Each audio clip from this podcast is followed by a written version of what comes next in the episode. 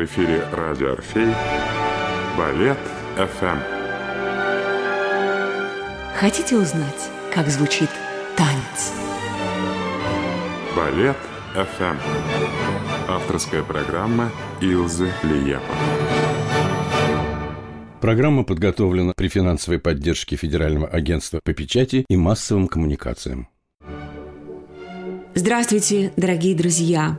Сегодня программа для меня самой очень интересная. Я буду рассказывать о одной роли, о мужской роли, о роли графа Альберта в балете «Жизель». И этот рассказ будет связан с моим отцом Марисом Лиепой. У нас уже были программы, где мы рассказывали о кульминационной роли тех или иных танцовщиков и балерин. Так я рассказывала о «Лебеде» Анны Павловой, который стал символом ее творчества, и символом всего русского балета одновременно. Я рассказывала о Джульетте Галины Сергеевны Улановой. Я рассказывала о Красе, еще одной роли моего отца Мариса Лиепы. И вот роль Альберта в балете Жизель.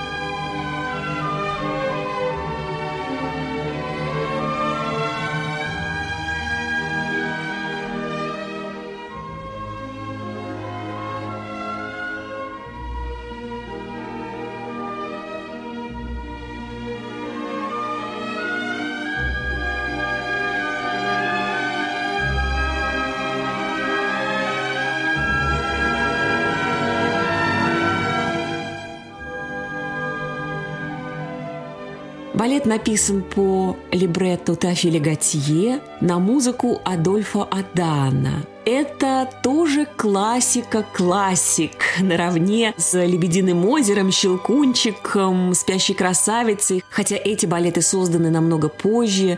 Жизель родилась во Франции, но тем не менее, если кто-то скажет «я вчера был на Жизели», понятно, что зритель, вероятнее всего, смотрел классическую постановку, хотя сейчас есть и совершенно модерновые варианты этого спектакля. Честно говоря, мне это не по сердцу, настолько я люблю классический вариант Жизели.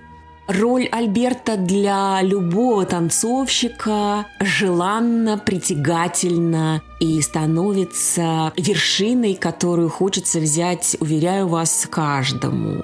Это не только сложные танцевания, это еще и очень интересная роль, это прекрасные дуэты, это просто очень красивый спектакль. Ну и нельзя не коснуться сюжета. Он очень прост, незамысловат и, казалось бы, удален от сегодняшнего дня, но поверьте, если этот спектакль танцуют талантливые исполнители и вкладывают в него свои собственные мысли, ощущения и присваивают роли себе, то он выглядит очень современно и воспринимается современно, и нельзя остаться безучастным к тому, что происходит на сцене. Крестьянская девушка Жизель, очаровательная, стала предметом внимания благородного графа Альберта. Он решается на авантюру, переодевается крестьянином и является перед ней в таком облике. Начинается ухаживание. Собственно говоря, первая часть первого акта – это и есть ухаживание Альберта за Жизелью. И тут самое интересное наблюдать, как это происходит. Это происходит в танце, и это происходит в мимике и в актерской игре.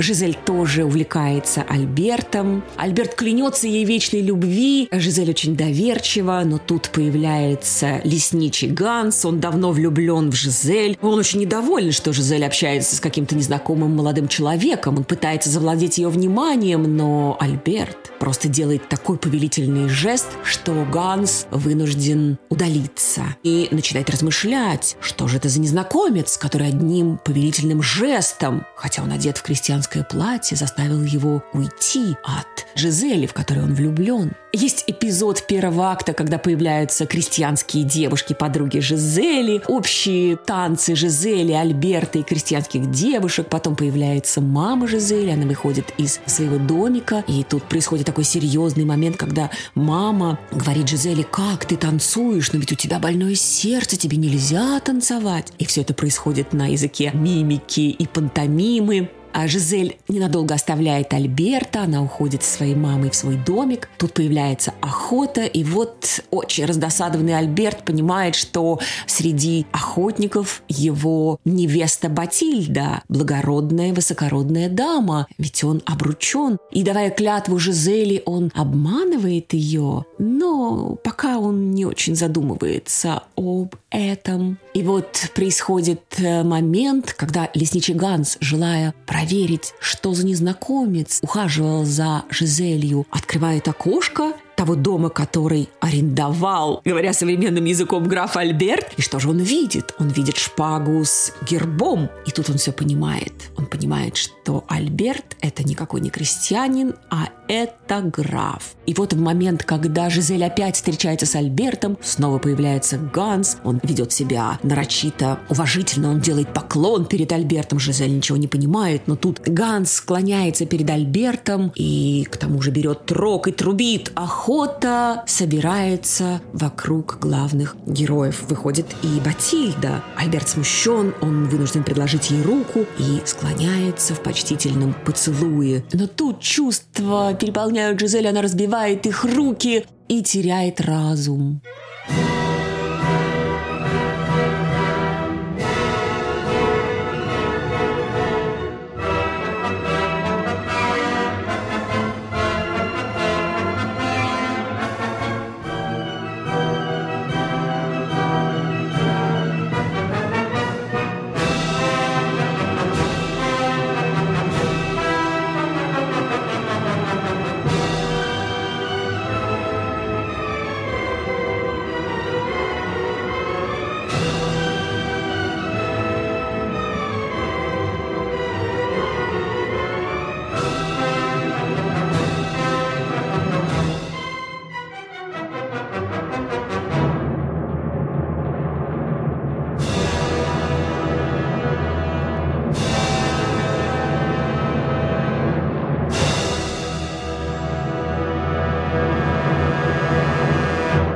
Эта сцена стала классической. Она так и называется «Сцена сумасшествия». И когда профессиональный зритель рассказывает о какой бы то ни было исполнительнице, он всегда обязательно скажет, как она исполнила сцену сумасшествия. А Жизель умирает в руках Альберта. Это финал первого акта.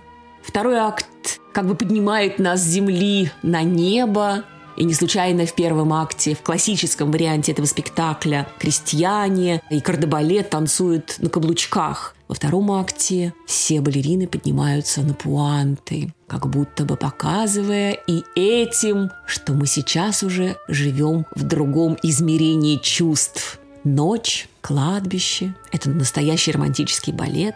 На кладбище приходит Ганс. А надо сказать, что по легенде Девушки, умершие до свадьбы, превращались в таинственные существа, велисы, так они назывались.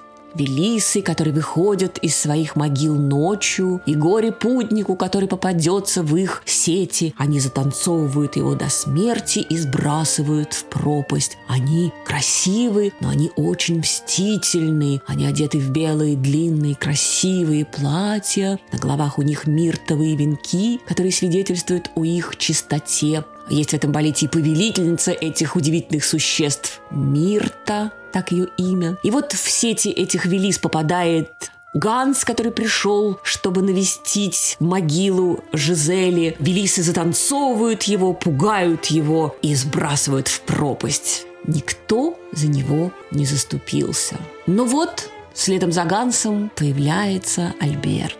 Перед нами совсем другой Альберт. Велисы также затанцовывают его, но тут бесплотным духом появляется Жизель и закрывает его своим телом. И это знаменитая фотография, которую можно увидеть во многих книгах. На могиле Жизели рядом с крестом стоит Альберт со склоненной скорбной головой и Жизель с раскрытыми руками, защищающая его от Велис и от повелительницы их Мирты. Итак, Мирта понимает, что защитить и спасти Альберта может только настоящая любовь. Она устраивает испытания. Она подносит миртовый венок к сердцу Жизели. Венок ломается. Это значит, это настоящая любовь. И тогда Мирта выносит свой приговор. Альберт будет спасен только в том случае, если он и Жизель смогут танцевать безостановочно до первых лучей солнца. Тут и начинается знаменитая ПДД второго акта Жизели. Они начинают свой танец. Это танец любви.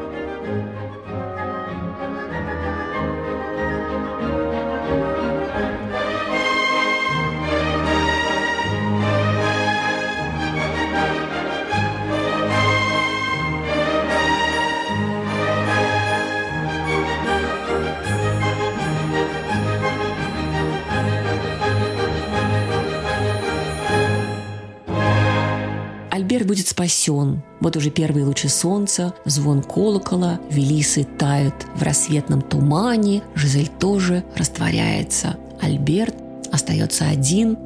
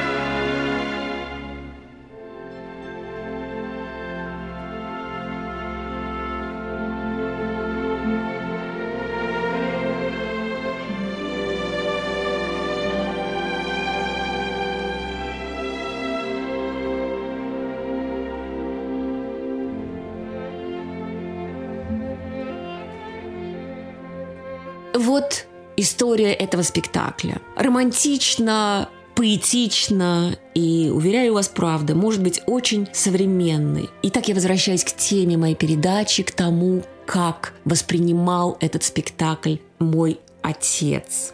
Жизель он танцевал очень много. На гастролях случалось так, что до 20-30 раз в месяц. Это очень-очень много. Этот спектакль был так нажит им, так продуман, что служил невероятным полем для бесконечных импровизаций. Одна из поклонниц моего отца, которая потом стала близким другом его, называла партию Альберта в балете «Жизель» жизненным дневником Мариса Лиепы. Она считала, я думаю, что она очень тонко это почувствовала и права, что по тому, как он танцевал своего Альберта, можно было понять, в каком периоде жизни он существует или что с ним происходит. Он бывал очень-очень разным. И не случайно в домашней костюмерной моего отца было очень много костюмов к балету «Жизель». Его личных костюмов. Он их заказывал. Думаю, что что под ощущением того, что его Альберт изменился. И если посмотреть фотографии его первых спектаклей, а свой первый спектакль на сцене Большого театра Марис Лиепа станцевал в 1961 году, мы с моим братом Андресом пытались вспомнить, с кем же он мог танцевать, и, вероятнее всего, он танцевал его с Раей Степанной Стручковой, с которой много тогда танцевал. И вот на этих давнишних фотографиях костюмы моего отца очень просты для первого акта. Это действительно такой крестьянский калет. Калет – это то, что одевает танцовщик на сцене. Это своеобразная курточка, Потом эти калеты меняются, становятся более изощренными, несмотря на то, что все-таки остаются крестьянскими. И был один костюм, который Отец так и говорил, я сегодня танцую в твоем любимом костюме. Кстати, именно этот костюм стал премьерным для Андреса, когда он танцевал свою первую Жизель вот в этом моем любимом костюме отца. И, видимо, выбирая костюмы для очередного спектакля, отец пытался ощутить, какой сегодня будет спектакль, каким он хочет его сделать. А иногда, когда я оказывалась рядом в гримерной, к счастью, это было достаточно часто, я много видела, как отец танцевал Жизель с разными балеринами. Он начинал спрашивать меня в тот момент, когда гримировался, каким сегодня будет Альберт. Так он и говорил, ну давай подумаем, какой сегодня будет Альберт. Какие у него будут глаза. А отец всегда делал грим сам. И это так интересно. Сейчас мне вспоминать об этом безумно интересно. Как сиюминутно рождался образ, характер. Именно об этом он и пишет в своей книге, специально посвящая Альберту целую главу, которая так и называется «Мой брат Альберт». Глава фантастически интересная. Ну, для любого танцовщика, я считаю, это просто учебное пособие. Любой танцовщик, с моей точки зрения, просто обязан прочитать эту главу, потому что там так много ключей к образу, так много уникальных авторских подсказок, которые ну, мало от кого можно услышать. Можно получить подсказку по технике исполнения какого-то движения, но получить подсказку вот такого внутреннего хода образа, ну, очень-очень сложно. Потом партия Альберта построена очень комфортно. Именно это слово я выбираю для любого исполнителя. Она начинается э, с полутонов. Альберт просто выходит на сцену, начинается игра. Жизель, появляясь из своего домика, сразу начинает делать балетные движения, называющиеся балёне, а Альберт только аккомпанирует ей, только играет. Физически эта партия невероятно удобна. Она разогревает танцовщика в первом акте, он только играет, он немножко танцует и подводит его ко второму акту, к кульминации, вот это знаменитое ПДД, дуэт, когда танцуют Жизель и Альберт, и вот тут он должен станцевать свою вариацию и должен блеснуть. Это очень сложная классическая вариация, но построение спектакля подводит исполнителя к этому моменту так замечательно, что он потрясающе разогрет, он потрясающе готов к тому, чтобы не просто отбарабанить двойной кабриоль, вам даже не обязательно знать, что это такое, просто поверьте мне, что это сложно, но танцовщик может эту вариацию, этот кусок сольный станцевать так, чтобы было понятно, он танцует это на последнем издыхании, у него иссякают все физические силы. Ведь повелительница Велис Мирта велит танцевать Альберту до рассвета. И поэтому вот можно не просто танцевать этот сложный кусок, а можно и оставаться артистом и играть в этой сложной вариации. Интересно, что собственную версию роли каждый танцовщик тоже может выстраивать совершенно индивидуально. Вот, например, что писал отец о роли Альберта в исполнении Вацлава Нижинского. «Мне кажется, встреча с Жизель не очередное увлечение, а первая любовь, причем единственная». И сразу потом отец пишет о Владимире Васильеве – вижу у него что-то похожее. Мое же понимание Альберта, так пишет отец, соединяет в одно целое романтизм, аристократизм и мужественность героя. Альберт – лакмусовая бумажка, показывающая наличие у исполнителя тех необходимых чувств, которые так потом бывает трудно выразить в спектакле. Мне бы хотелось прочитать еще некоторые выдержки из книги моего отца «Я хочу танцевать сто лет». Эта глава называется, напомню, «Мой брат Альберт». Мне иногда хотелось думать об Альберте, как о моем младшем брате.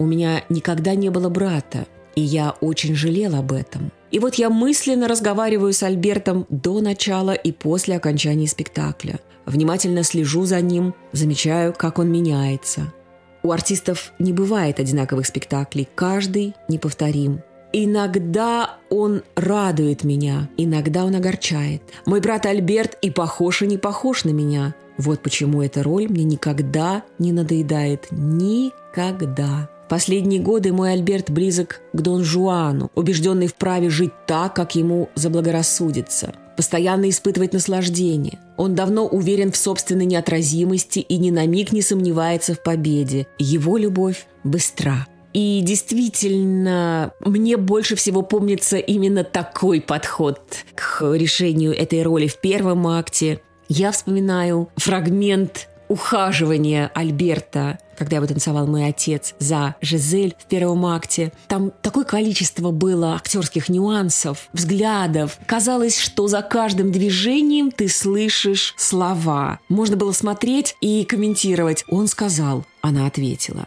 Отец танцевал с очень многими балеринами. Я говорила, что первую Жизель, вероятнее всего, с Раей Степаной Стручковой, с Мариной Кондратьевой, Екатериной Максимовой, Натальей Бессмертновой, Ниной Тимофеевой, Людмилой Семенякой. Это уже новое молодое поколение было. Именно с моим отцом Людмила Семеняка танцевала Жизель, когда переходила из Кировского театра в Большой. Танцевал отец и с иностранными балеринами. И вот удивительное воспоминание ленинградки Натальи Большаковой. Удивительный пример того, как отец настраивался не только на спектакль на роль, а еще и на партнершу. Итак, Наталья Большакова. Он пригласил меня танцевать Жизель в Ницце. И вот утром, в день спектакля, я в своем довольно темном номере, где окна задернуты плотными шторами, пробуждаюсь от странного ощущения. Открываю глаза и вдруг вижу Мариса, склонившегося надо мной и осыпающего меня ромашками. «Ну, моя Жизель, просыпайся. Он заранее попросил горничную открыть мой номер, чтобы таким образом настроить меня на вечерний спектакль. Я была просто потрясена. Огромное количество ромашек посыпалось на меня дождем. Наверное, Альберт также бросал ромашки каждое утро в окно Жизель. Само впечатление от нашего выступления в Ницце не может для меня сравниться с тем ощущением счастья, которое я испытала утром в отеле, проснувшись среди цветов. Только Марис, так любивший устраивать театр в жизни и превращать повседневность в праздник, мог придумать такой сюрприз, такую красивую прелюдию к нашему предстоящему выступлению.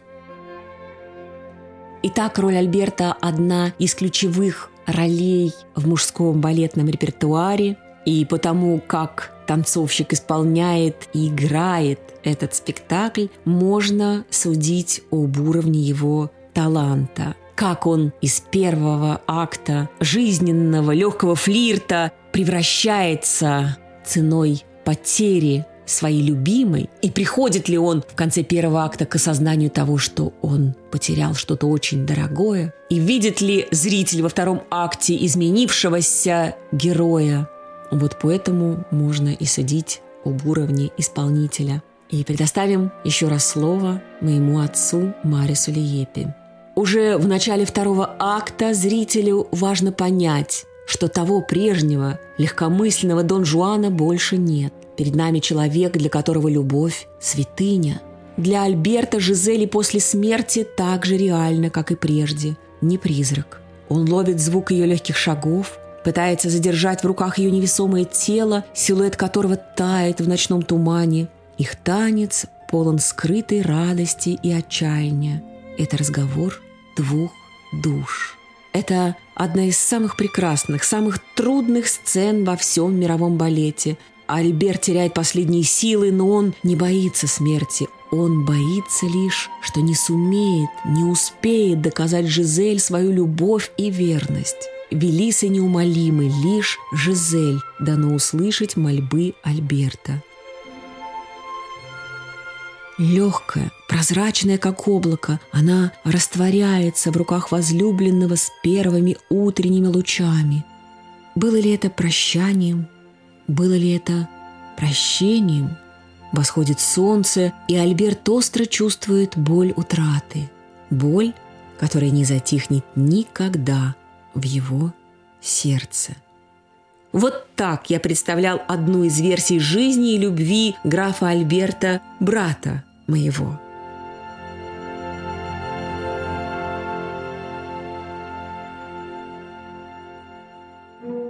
Дорогие друзья, на этом я заканчиваю программу о одной из интереснейших ролей в мужском балетном репертуаре роли графа Альберта в балете «Жизель» в трактовке моего отца Мариса Лиепы. И жду вас на наших новых программах. Ваша Илза Лиепа. Вы слушали авторскую программу Илза Лиепа «Балет ФМ». Каждый понедельник на волнах радио «Орфей». Балет ФМ. Здесь звучит танец.